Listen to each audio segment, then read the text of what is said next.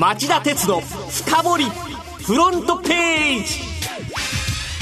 皆さんこんにちは。番組アンカー経済ジャーナリスト町田鉄です。皆さんこんにちは。番組アシスタントキャスターの津田まりなです。経団連の会長執務室に5ヶ月前に初めて PC が設置された話が新聞報道をきっかけにネット上でちょっとした話題になってるんですよね。そうなんですね。それはちょっと知らなかったんですけど、うん、なんか今パソコンが設置されるってちょっと遅れてるような気がするんですけど。あのネット上も津田さんと同じ意見が多いようで、はい、シャレにならない。報じたのは20年 ,20 年前の新聞が 若い人が会長になってほしいって言ったネガティブな反応が多かったようなんです、はい、だけどね僕ちょっとそのいきなりネガティブな話って決めつけるべきじゃないんじゃないかなと思ったんですよね。それはどうしてでしょうか？あの経団連の中西会長が記者会見でね、はい、会長室で常時ネットが使える状況にしたかったと語ってるんですよ、はい、あの今時ね多くの企業多くの企業はその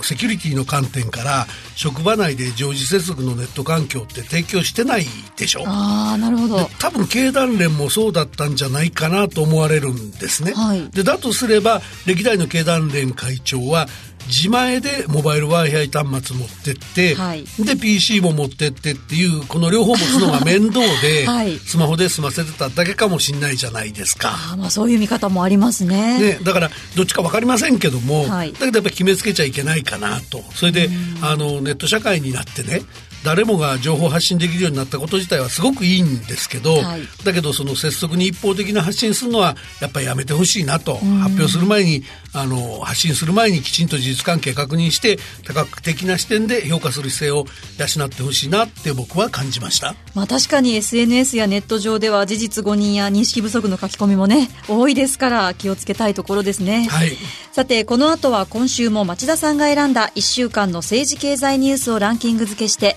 1位から順に時間の許す限りご紹介していきましょう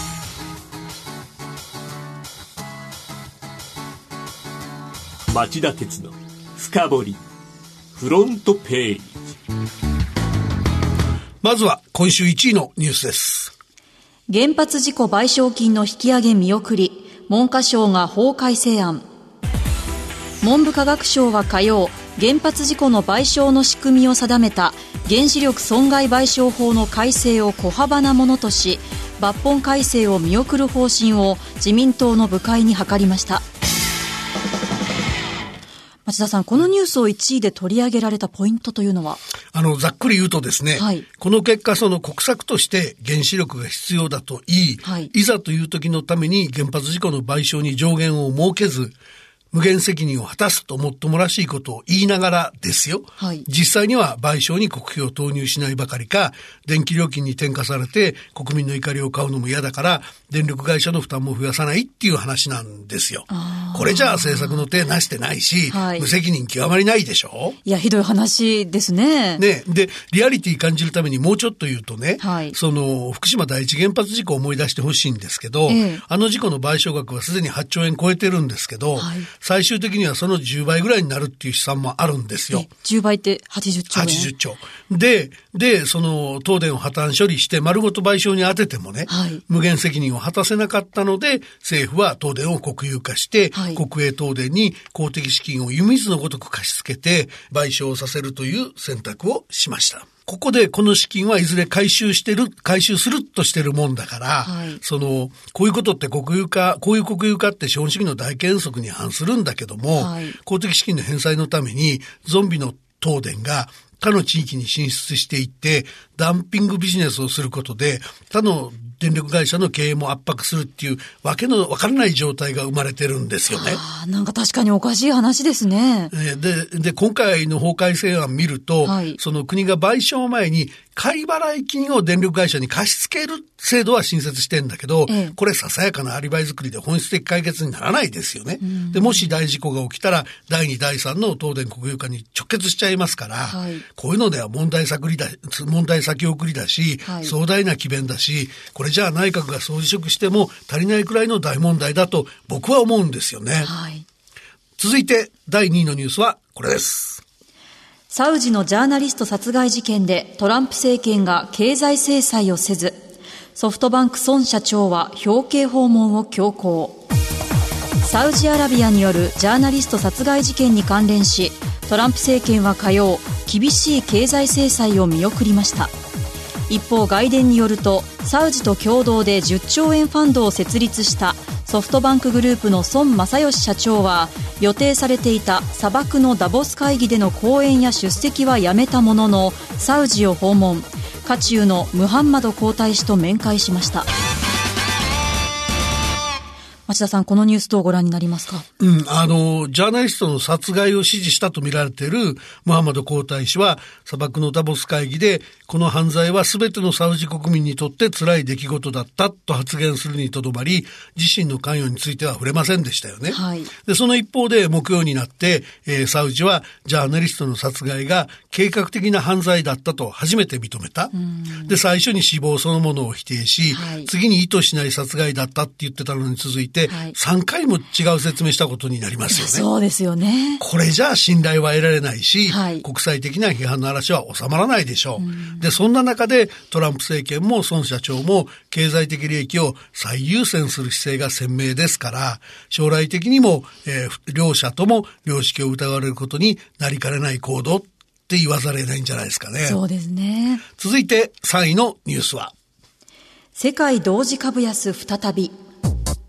ニューヨーク株式市場が世界景気の先行き不透明感から水曜に急落したことを受け昨日の東京株式市場では日経平均株価が終値で前日比822円安の2万1268円と3月下旬以来ほぼ7ヶ月ぶりの安値をつけました。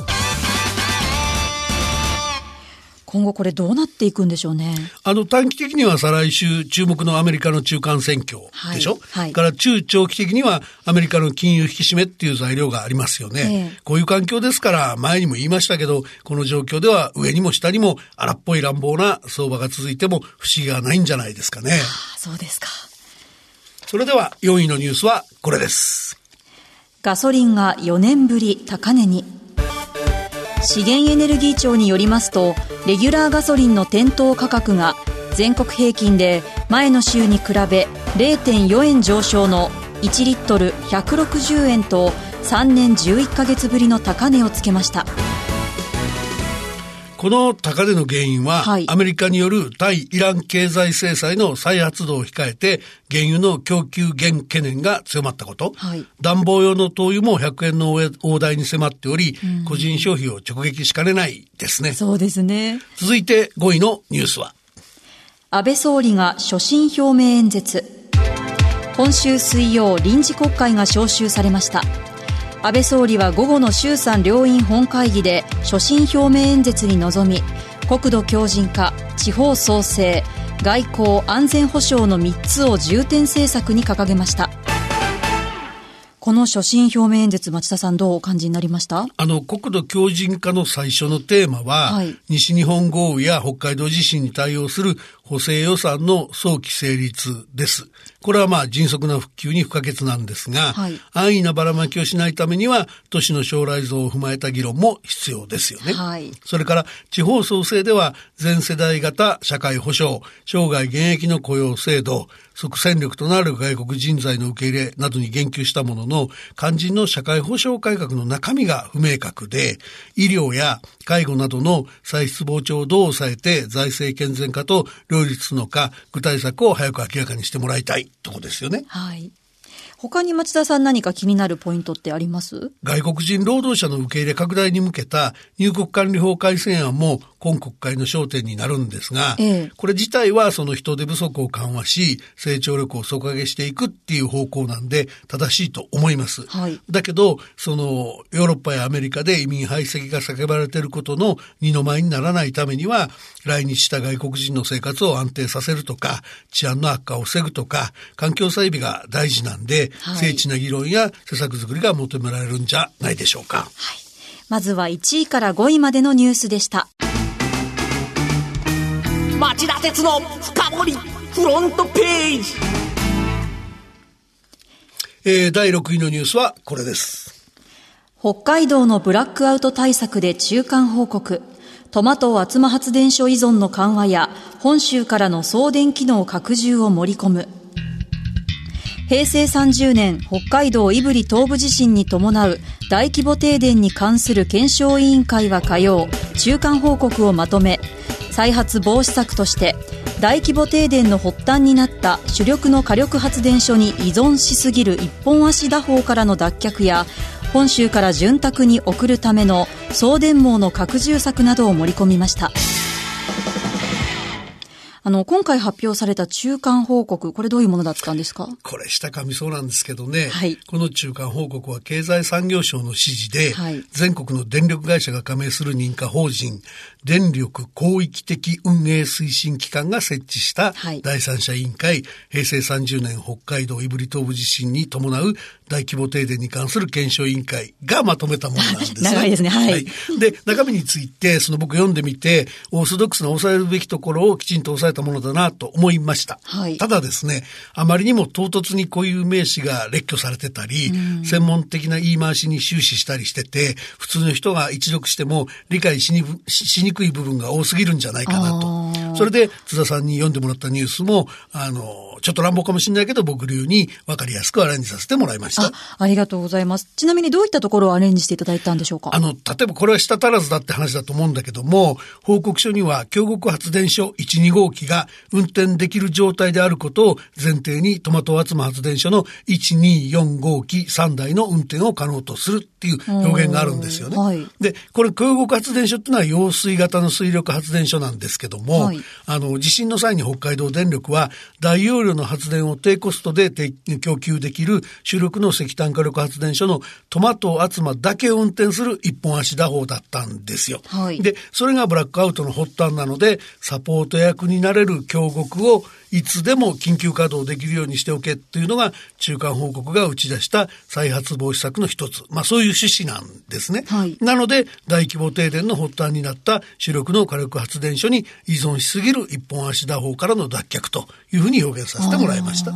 あの柱の一つとして盛り込まれた本州から電力を送るための送電網の拡充っていうのは町田さんの持論で番組でも以前お話しいただきましたよね。はい、よく覚えててくれましたね。はい、あの、これはですね、僕はそその四国と本州の送電網とのあの容量の比較からですね、はい、必要性を主張してました。はい、で、背景にはですね、北海道の地域独占体制を狙う北海道電力が本州からたくさんの電力を送れるようになって、様々な発電会社が競争に参入してくることを嫌っていたとされる問題があったんですね。だけど、こういうのを黙認しとくっていうのは、経済産業省資源エネルギー庁の怠慢ですから、はい、今回ようやく見直しが提言されたことは、道民にとって朗報だと思います。あと、今週1位のニュースもそうですけど、はい、ライフラインの電力の話っていうのは、我々の暮らしに大きな影響を与える話なので、これからも丁寧にフォローしていきたいなと思っています。はい、ぜひお願いします。それでは、7位のニュースはこれです。財務省が防衛費1兆円抑制要求2019年度からの5年間を対象にした次期中期防衛力整備計画について財務省は水曜に開かれた財政制度等審議会で現行の5年計画でおよそ7700億円を削減した実績を踏まえ1兆円の予算抑制を求めていく考えを表明しました。安倍内閣の東アジアのあの、安倍内閣は東アジアの安全保障環境は厳しいと。防衛力の強化が急務だっていう立場ですよね。はい、それからアメリカのトランプ政権からその防衛装備品をたくさん輸入するようプレッシャーもかけられてますよね。はい、だから財務省がどこまで頑張って財財政再建路線を守れるのか。はい、これから目が離せない問題だと思いますね。そうですね。それでは8位のニュースは安倍総理が7年ぶりの中国公式訪問。安倍総理は昨日から3日間の日程で中国北京を訪問しています。国際会議を除き日本の首相の中国公式訪問は2011年の野田佳彦前首相以来およそ7年ぶりで滞在中に習近平国家主席李克強首相らと会談する予定となっています。トランプ保護主義が激化し続ける中の話ですから、はい、以前から問題だった自由貿易や知的財産権保護をめぐる中国の国際ルール無視をどこまで改めさせられるかがポイントですよね。はい。それでは9位のニュースは？選手会通販不振でリストラを発表。経営不振が続くカタログ通販大手選手会は今日業績不振の責任を取って星野博之社長が引責辞任するほか希望退職の募集大阪本社の売却などを柱とした再建策を発表しました。先週の町田鉄の深掘りでレポートしたように、はい、アメリカではかつてカタログ販売を軸に小売業界トップを誇ったシェアーズが破綻したばかりです。はい、で、カタログ通販がインターネット通販に押されているのは日米共通の流れで、はい、えー、選手会も前期に連結最終赤字が110億円と苦境に陥っていました。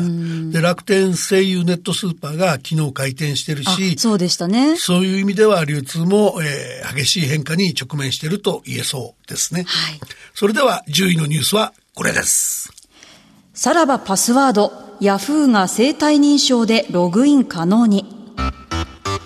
ヤフーは火曜の記者会見で、スマートフォンの生体認証機能を使って、ヤフーのサービスにログインできる新たな仕組みを導入したと発表しました。今回ヤフーが対応したのは、ファイド2っていう企画なんです。はい、Google の OS Android と、ブラウザ Chrome を組み込んだスマホに、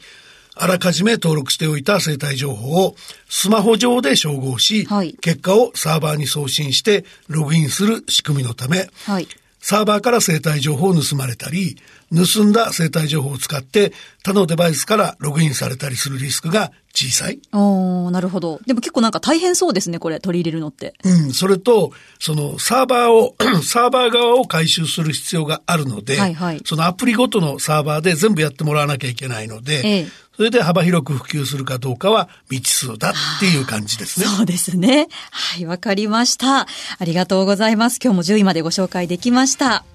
さて、この後夜11時からは町田鉄の深掘りをお送りします。今夜はどんなお話でしょうか？はい、あの、今夜はトランプ政権の審判まであと11日、中間選挙の最新情勢はと題してお送りします。あもう11月6日に迫ってるんですよね、中間選挙。そうですね。あのー、8月にこのテーマでやってるんですけど、はい、その時とどう変わってきてるのかということでお話したいと思ってます。はい、それでは今晩11時から町田鉄の深掘りで再びお耳にかかりましょう。それでは、さようなら